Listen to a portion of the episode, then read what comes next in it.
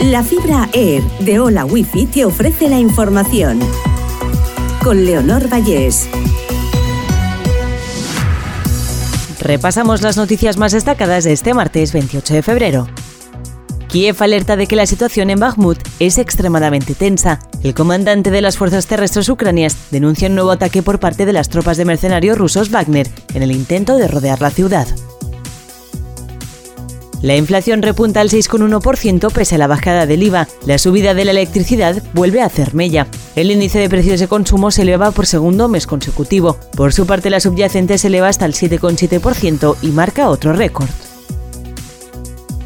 El Consejo General del Poder Judicial cifra en 646 las rebajas de penas a agresores sexuales y en 65 las escarcelaciones desde que entró en vigor la ley del solo sí es sí. La reforma de la ley ha abierto una brecha en el gobierno de coalición, aún sin solución. Hallados en el estómago de un tiburón restos de un argentino desaparecido.